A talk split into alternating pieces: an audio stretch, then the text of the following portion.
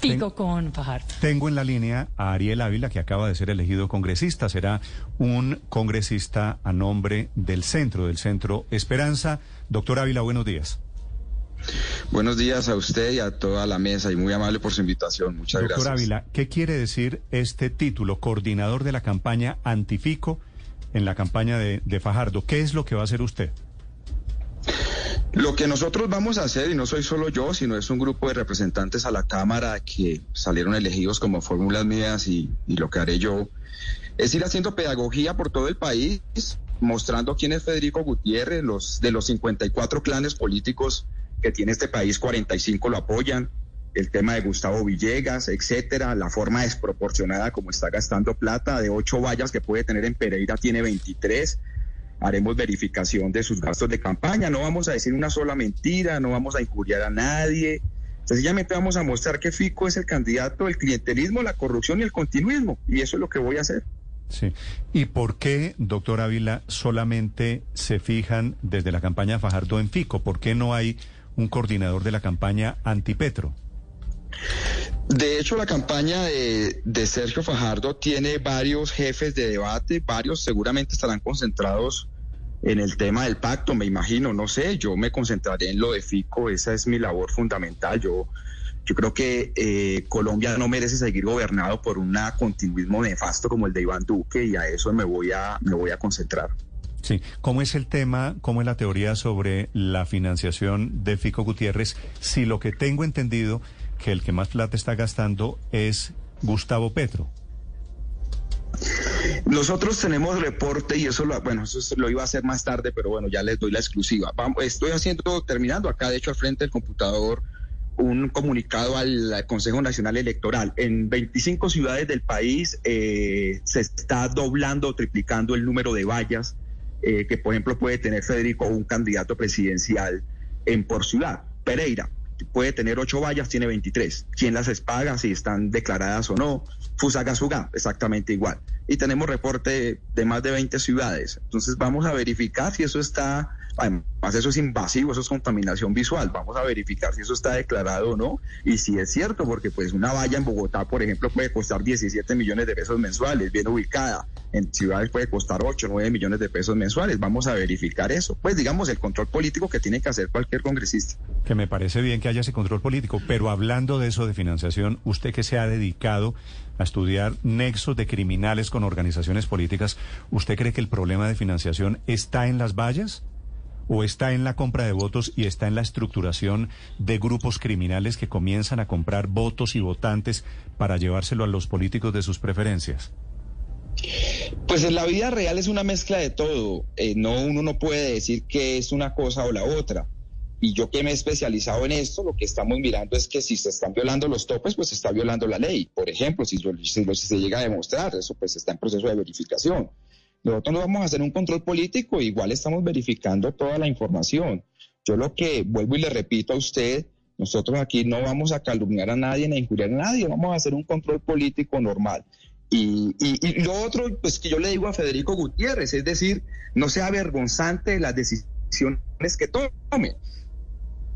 Si usted está gente del partido de la U, de Cambio Radical, que del Centro Democrático, que son los responsables del desastre del país que tenemos, pues dígalo de frente. Pues no tiene por qué venderse centro alternativo. digamos, nos ahorraríamos mucho debate. Por ejemplo, que diga que es el candidato de Duque, de Uribe y del continuismo y listo, no hay lío. Pero doctor Ávila, así como usted pide a, Federico Gutiérrez que diga las cosas de frente, ¿no debería hacerlo usted también en cuanto a los señalamientos de financiación de campañas e incluso apoyo de grupos paramilitares o narcotraficantes? ¿Qué pruebas tiene al respecto? Nosotros, vuelvo y repito, estamos en un proceso de verificación. Desde el lunes vamos a arrancar y vamos a mostrar quién es Federico Gutiérrez, lo normal. Lo de Gustavo Villegas, se lo echaron a la cárcel cuando era secretario de Seguridad en un expediente judicial dice que era socio de un sector de la oficina de Envigado. Eso no lo digo yo, lo dice un expediente judicial. Vamos a mostrar es eso. No es más lo que vamos a mostrar, eso es no más. Y el apoyo, digamos, de eso hay un montón de fotos, pues, que se tome fotos con Sami Merek, del clan Merek de Risaralda, hay una foto. De ese señor Oscar Barreto, que es ahora senador con 17 procesos en la fiscalía, y al otro día Barreto ahí se toma la foto con Santofimio Botero, pues eso está publicado en redes, eso yo ahí no estoy diciendo ninguna mentira. En el expediente de Gustavo Villegas, que era un funcionario en el gobierno de Fico Gutiérrez en la alcaldía de Medellín, ¿el Fico Gutiérrez aparece mencionado? No aparece su secretario de seguridad, Gustavo Villegas. Ah, por eso, si Fico Gutiérrez no está mencionado, ¿por qué lo va a meter usted en el baile?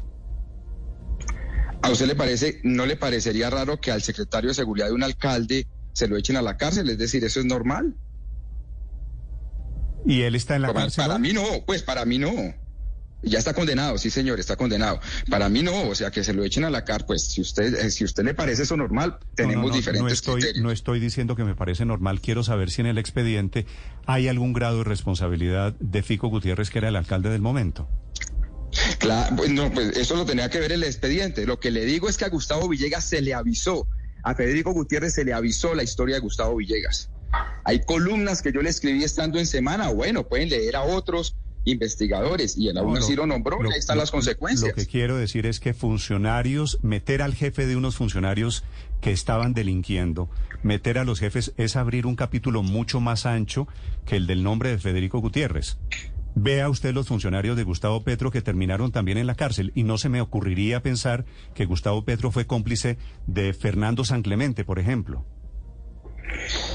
mire, yo lo que le digo es, a mí me parece muy grave que a pesar de las advertencias, un funcionario público con un secretario de seguridad en la ciudad de Medellín termine siendo encarcelado. A mí eso me parece súper grave. Si a usted no le parece grave, listo. Son diferentes criterios de ética política que tenemos.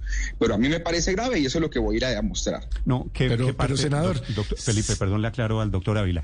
Es que no he dicho que no me parezca grave. Lo que he dicho es que me parece grave y que el mismo rasero habría que utilizarlo para todos. No a los que le gustan a unos sí y a otros a los que me gustan no.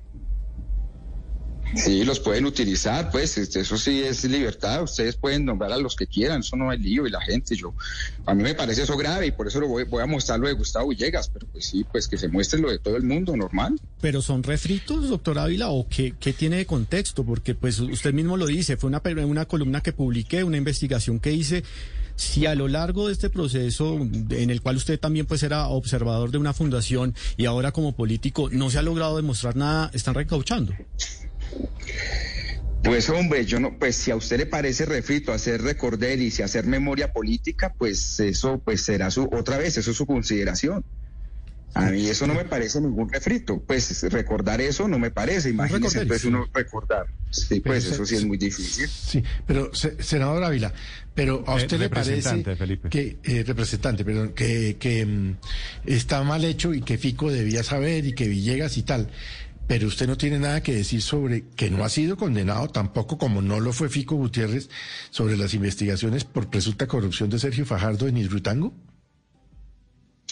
Pues mire, en eso quiero ser absolutamente claro. A mí el señor Felipe Córdoba no me, no me merece ningún respeto, porque cuando sacó lo de... ¿La Corte Suprema tampoco? No estaba, déjeme, déjeme terminar, no estaba metido Federico Gutiérrez, que era el alcalde de Medellín, por ejemplo. Entonces, a mí ese, criterio, eso de, judicializar en medio de un proceso político, yo siempre lo critiqué, tanto como analista como ahora lo critiqué. Pero bueno, sí, pero yo lo que les estoy diciendo. es que tiene una investigación y no lo han condenado, pero tiene también una investigación de la que saldrá seguramente airoso o no en la Corte Suprema de Justicia. Puede que usted no crea en el señor Córdoba, pero ¿y la Corte? ¿O van a pasar también por encima de la Corte? No, eh, nadie ha pasado por encima de la Corte. Los que son expertos en pasar por encima de la justicia es el gobierno de Iván Duque y el, el uribismo. Nosotros no respetamos la justicia.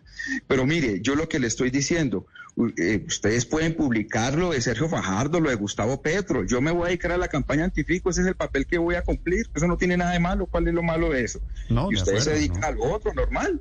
Sí. Doctor Ávila, una, una pregunta final. En caso de que Fajardo, su candidato para cuya campaña usted está trabajando en este momento, no pase a segunda vuelta, usted en la segunda vuelta va a apoyar a Gustavo Petro, ¿cierto?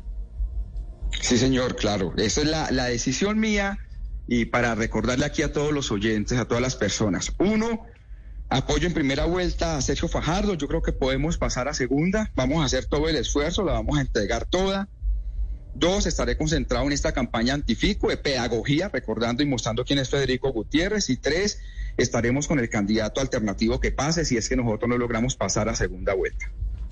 Mi decisión. Vale, es, es senador, le pido que me disculpe porque había dicho que era representante a la Cámara. Error mío nuevo senador de Colombia, Ariel Ávila, con una muy importante votación además. Senador Ávila, le agradezco estos minutos, le deseo un feliz día.